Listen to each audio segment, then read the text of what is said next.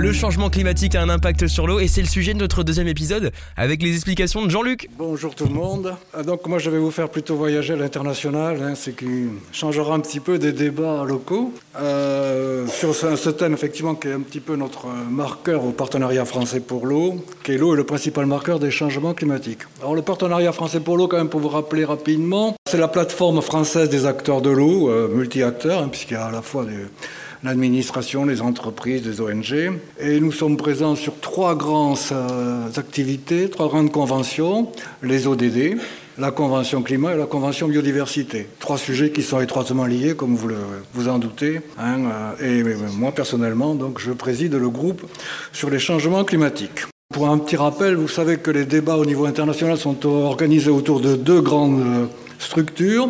Les travaux scientifiques, donc c'est ce qui se fait autour du GIEC, et les travaux de concertation des États, c'est ce qui se fait dans les conventions climat.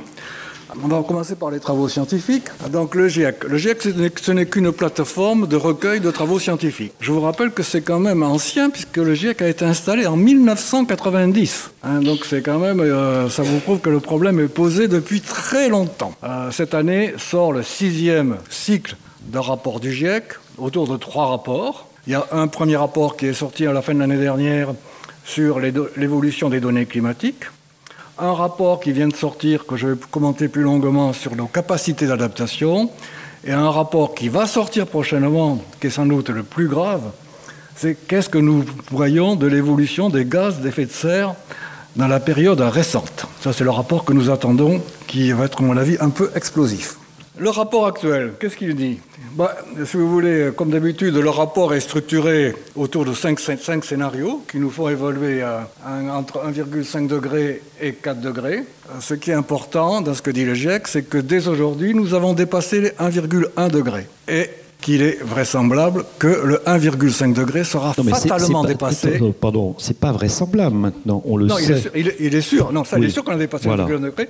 Et il est, il est, sûr aussi que l'on va dépasser le 1,5 degré d'ici 2030-2040. Qu'il y a des scénarios qui nous permettent d'espérer revenir vers 1,5 degré à la fin du siècle, qui sont assez peu probables le plus probable, c'est que nous serons sur le scénario qui est jaune, là, vers un scénario qui va nous conduire vers les 3 degrés. Et le GIEC imagine même des scénarios.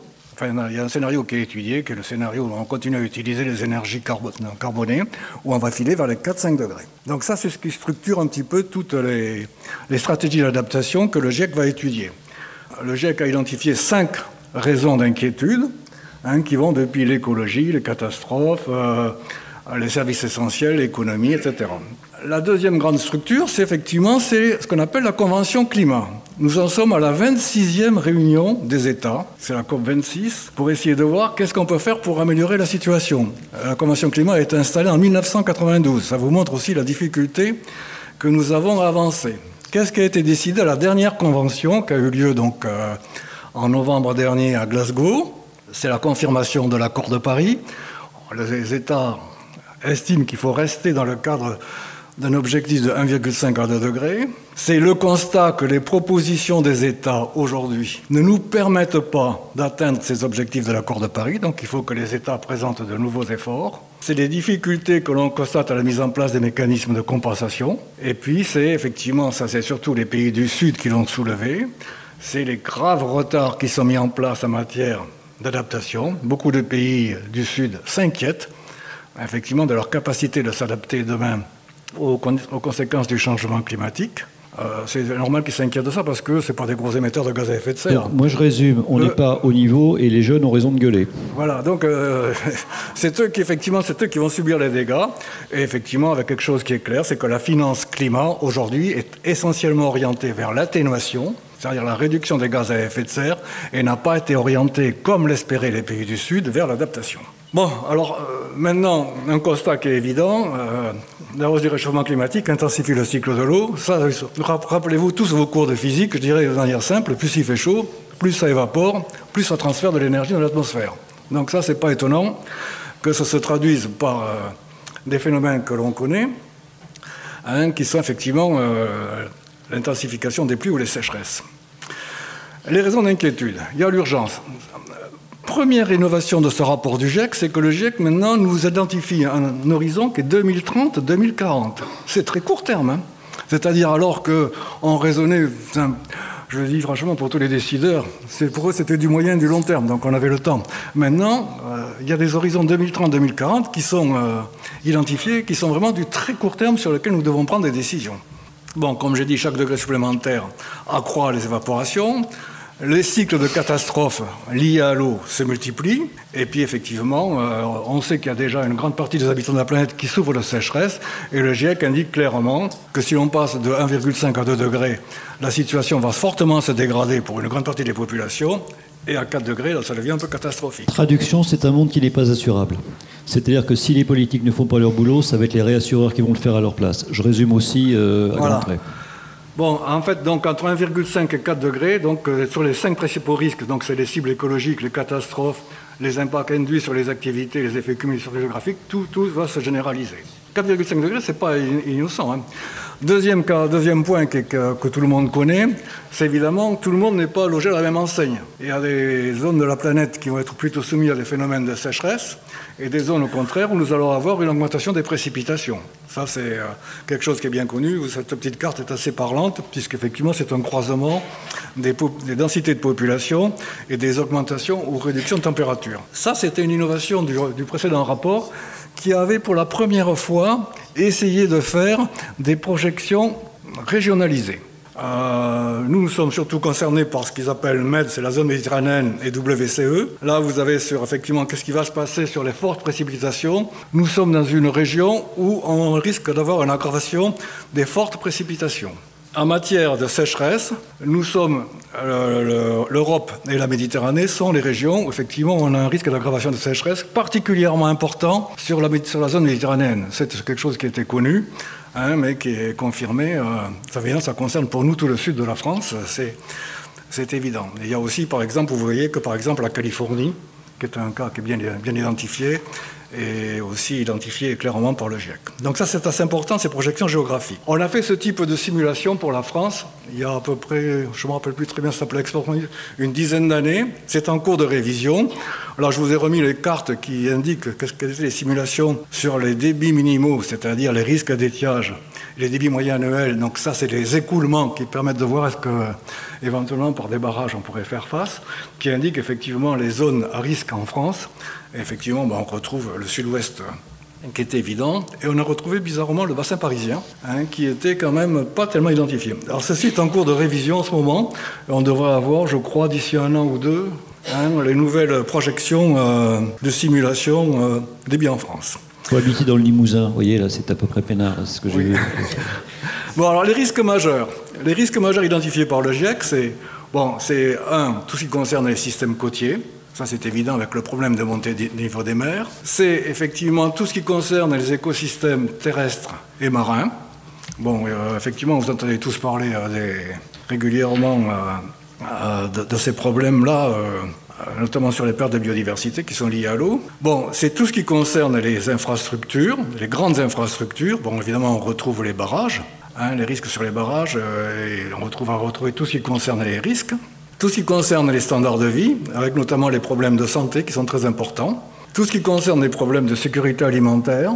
Tout ce qui concerne les problèmes de sécurité de l'eau, qui sont importants. Hein, euh, c'est là, effectivement, on retrouve les sécheresses, les catastrophes et les cultures, euh, ce qu'on appelle les cultures Et puis un problème dont je reparlerai à la fin, c'est les problèmes de, de désordre mondiaux paix et mobilité, avec les problèmes de migration et tous les risques. Donc ça, c'est les risques majeurs qui sont identifiés par le GIEC. L'important, c'est qu'il y a des risques qui sont identifiés, dont on sait qu'ils sont sûrs maintenant, et qui vont, hélas, se prolonger jusqu'au XXIe siècle. Alors il y en a notamment deux qui sont sûrs. C'est le risque qui sont liés, c'est des risques sur lesquels on sait qu'on ne va pas pouvoir revenir en arrière, qu'il va falloir faire avec. Il y a tous les risques qui sont liés effectivement aux océans. Aux océans, on a deux risques, euh, ça c'est lié effectivement à la fonte des, des glaces, hein, euh, la température, la calotte et le niveau des mers. Ça, c'est un risque très important. Il y a aussi des problèmes de qualité que je n'évoque pas sur les mers qui sont très importants puisqu'on a un problème d'acidification des mers en ce moment Hein, mais je ne vais pas en parler parce que je vais essayer d'être rapide. Je vais surtout parler du problème du niveau des mers. Le niveau des mers, je vous rappelle, moi je me rappelle quand j'avais commencé à travailler sur ces quinzaine d'années, on nous parlait d'une montée de 15 à 30 cm contre laquelle il allait falloir se protéger en nous disant que l'effet essentiel était la dilatation des mers. Maintenant, c'est fini ça. Maintenant, le problème, ça va être la fonte des glaces terrestres. Et ça peut changer beaucoup de choses. C'est-à-dire, au lieu de parler de 15 à 30 cm, maintenant, on parle de 1 mètre à la fin du siècle. Et vous avez même les, scénarios de catastrophe hein, hein, qui sont imaginés, que vous connaissez tous. C'est euh, celui qui est précédent qui, qui imagine, ce n'est pas ce qui va se passer à ce siècle, mais qui pourrait se passer dans les siècles à venir, si ça continue, c'est effectivement, c'est si on allait vers 3-4 mètres. Alors là, vous voyez un petit peu, je vous ai mis une simulation qui n'est pas ce qui va se passer, je vous rassure quand même. Si effectivement on était sur plusieurs mètres, voici ce qui se passerait pour la France. Alors vous pouvez voir qu'en France, il y a trois régions qui sont quand même très fortement menacées. C'est les étangs languedociens, c'est évidemment c'est toute la côte atlantique des Landes, ce qui est connu, et c'est Artois-Picardie, effectivement, tout le nord de la France. Dunkerque. Euh, à, ce niveau-là, effectivement, qu'effectivement plusieurs mètres de montée du niveau des mers, ben, vous avez une grande partie, effectivement, de cette région qui est noyée. Ça veut dire que vous n'avez plus la solution que de faire comme les Hollandais ou de partir. Oui, alors glace continentale, on, le rappelle, c'est-à-dire c'est aussi bien la fonte du Groenland, voilà. c'est la fonte de l'Antarctique aussi. C'est pas la fonte de la... Ça, c'est intéressant si vous voulez, parce que au début on imaginait qu'il n'y avait que les glaces de l'Arctique qui allaient fondre. Et parce que l'Antarctique est beaucoup plus froid, et normalement, au contraire, il aurait dû se réchauffer, mais rester en dessous de 0 degré. Donc on imaginait qu'il y aurait plus de neige qui allait tomber et qu'il allait s'enrichir. Ça, c'est fini aussi. L'Antarctique aussi est soumis maintenant à des problèmes de fusion. Ces problèmes de fusion sont aussi très graves pour des, certaines régions. Bon, moi, je peux en parler pour le sud-ouest, puisque, par exemple, sur les Pyrénées, on sait que les glaciers sont condamnés. Moi, je me rappelle très bien, quand, on étudie les débits de nos fleuves, hein, dans le sud-ouest, tous les débits qui descendent des Pyrénées, bon, ils dépendent au printemps des pluies, et ils dépendent au mois de juin, juillet, de la fonte des neiges et de la fonte des glaces. Et après, c'est des cours d'eau réalimentés. C'est comme ça qu'on fonctionne les grands fleuves dans le sud-ouest. Hein. Et donc, euh, perdre ce réservoir que sont les neiges et les glaciers, c'est fondamental. Que chez nous, on appelle des gaves.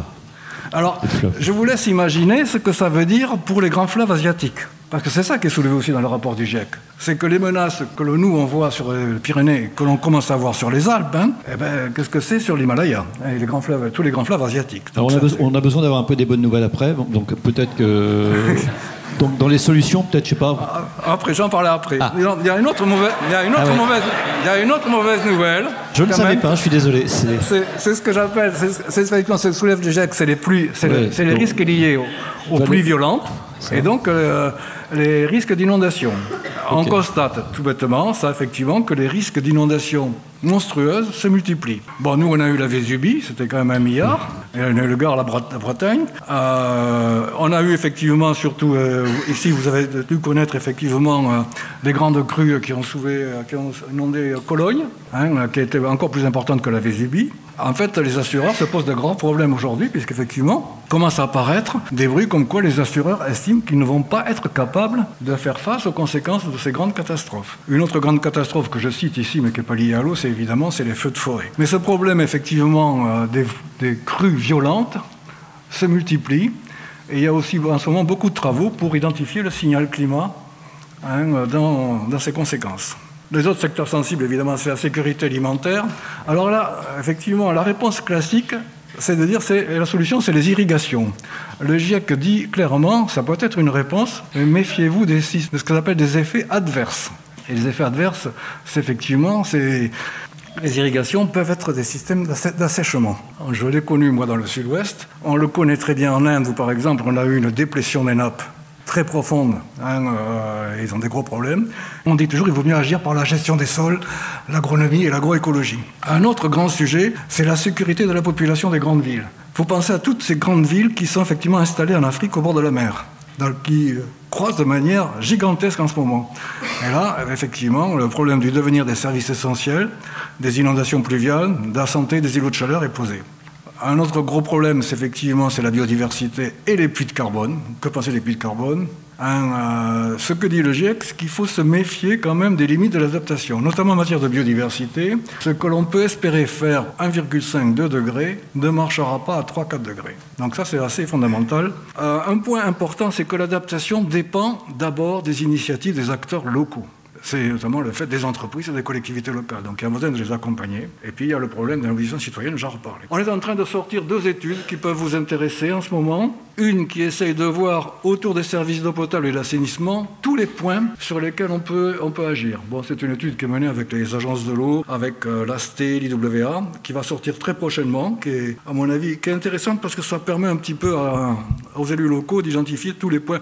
Euh, un discours qui est classique aujourd'hui, c'est de dire la station d'épuration demain doit être autonome en énergie. Hein, euh, on doit avoir des systèmes de recyclage des eaux usées. Donc, donc on peut agir sur beaucoup de points, sur un service d'eau potable et d'assainissement, pour économiser l'eau et économiser l'énergie. Donc ça, ça va être important, c'est une étude qui va sortir. Un autre point qui nous a beaucoup tracassé, c'est qu'espérer des puits de carbone. Alors on l'a étudié notamment sur une technique qui avait été euh, beaucoup poussée dans le précédent rapport du GIEC, qui était les essais de capture et stockage géologique de carbone et de production de bioénergie. Euh, sur lequel effectivement beaucoup espéraient beaucoup. Euh, en fait, quand on creuse, on s'aperçoit qu'en matière de concurrence avec d'autres ODD, notamment la sécurité alimentaire ou la sécurité de l'eau. ODD, objectif de développement, de développement durable. Ça peut être effectivement très dangereux. Donc effectivement, tous ces problèmes de puits de carbone euh, sont assez délicats et aujourd'hui font l'objet de beaucoup de controverses. Même, euh, ce n'est pas contestable que les forêts et l'agriculture peuvent être des puits de carbone, mais quand on regarde les systèmes dominants de gestion de culture, de gestion des forêts, malheureusement, ils ne sont pas vertueux. Même si je prends les forêts, euh, il suffit de penser aux plantations d'huile de palme. Hein, il, y a des, systèmes forestiers qui peuvent être très agressifs pour le climat. Et je ne parle pas d'agriculture. Pour la France, si vous voulez, on est à peu près à 420 millions, 430 millions d'émissions euh, d'équivalent CO2 par an. C'est à, peu près ça. Total, c'est 460 millions. Hein. La France, c'est 420 millions. Bon. Euh, nos forêts aujourd'hui pompent à peu près 70 millions de cet équivalent CO2. C'est à peu près le travail que font les forêts. Je parle de nos forêts françaises. Oui, donc, non, mais les forêts, c'est, très, c'est, un secteur très important. Malheureusement, quand on regarde effectivement les grandes forêts, comme la forêt du Congo ou la forêt amazonienne, ce pas des forêts qui aujourd'hui. Euh, non, non, les trois, les, trois grands très positivement sur le climat. Euh, Bon, alors un, sujet effectivement sur lequel il faut beaucoup réfléchir, c'est pourquoi est-ce qu'on a de la peine à ce que l'adaptation, nos sociétés peinent à, la meilleure prise en compte aujourd'hui des problèmes d'atténuation, de réduction, que des problèmes d'adaptation. Ça, c'est un constat qui est fait un petit peu partout dans le monde. Euh, c'est pour une raison simple, c'est que ça oblige quand même à réfléchir un petit peu de manière assez profonde à nos modes de vie, l'adaptation interroge beaucoup et donc c'est difficile. Euh, on s'aperçoit que nos sociétés ont peine à prendre la dimension. Là, je vous ai mis, je vous invite à aller voir le site du Partenariat français pour l'eau. Vous verrez pas mal d'études sur les solutions qui sont possibles sur la connaissance, qui est un sujet qui nous a paru important, parce que le problème de l'eau, ce n'est pas un problème international, c'est un problème local, qui doit être traité chaque fois au niveau local. Il faut descendre au niveau des bassins. Euh, comme j'ai dit, les situations peuvent être très variées d'un bassin à l'autre.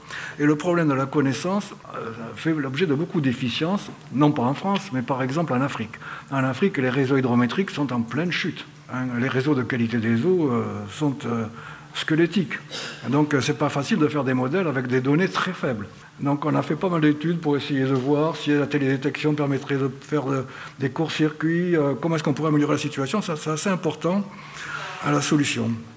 Euh, sinon, je sors moi d'un séminaire européen là, qui avait eu lieu à Nantes, où le mot d'ordre était, et je trouve qu'il était assez justifié, les changements climatiques sont des facteurs accélérateurs des injustices et génèrent des tensions sociales et géopolitiques. Alors d'ailleurs, ça a été un petit peu, l'Ukraine était derrière, euh, mais enfin, je trouve que cette idée générale qui ressortait de ce séminaire était assez juste. Voilà pour résumer un peu. Merci beaucoup, euh, cher Jean-Luc, pour euh, ces éclaircissements. Donc, euh, on aura toujours le même volume d'eau, à part que la saisonnalité va être différente. Les endroits où il fait sec, il fera de plus en plus sec. Les endroits où il pleut, il pleuvra davantage. Ça, c'est brossé à gros traits, mais c'est pas totalement faux comme affaire. Et puis, il y a surtout l'accélération des phénomènes. Et ça, on s'en rend pas compte. Nos sociétés sont dans un déni. Je vais presque dire un déni, entre guillemets, normal. On n'est plus dans les climato-sceptiques sauf à lire de façon, on va dire, euh, allègre euh, certains livres. Et donc, effectivement, qu'est-ce que ça va être demain? Ce que l'on ne nous dit strictement jamais, c'est à quoi on va devoir renoncer. Jamais, ça vous l'entendrez pas. Et même pendant les COP, si vous voulez, il est interdit de parler de changement de, d'arrêt de, consommation, de la production, qui ne s'arrêteront pas. Pas ça le problème. Mais euh, aujourd'hui, c'est encore tabou, si vous voulez. C'est tabou. Donc on ne remet pas en cause, effectivement, nos systèmes. On essaie de s'adapter comme on peut les uns donc euh, les, autres. Et c'est ça qui est derrière. Bon, il y, a des possibles, mais c'est vrai qu'on est sur une ligne de crête. Et qu'est-ce que l'on va laisser donc euh, dans le sac à dos bien laissé déjà pour, pour, pour, nos enfants donc avec tout ça? Et ben voilà, aussi les enjeux d'une académie de l'eau donc localement. Dans le prochain épisode, place aux questions-réponses.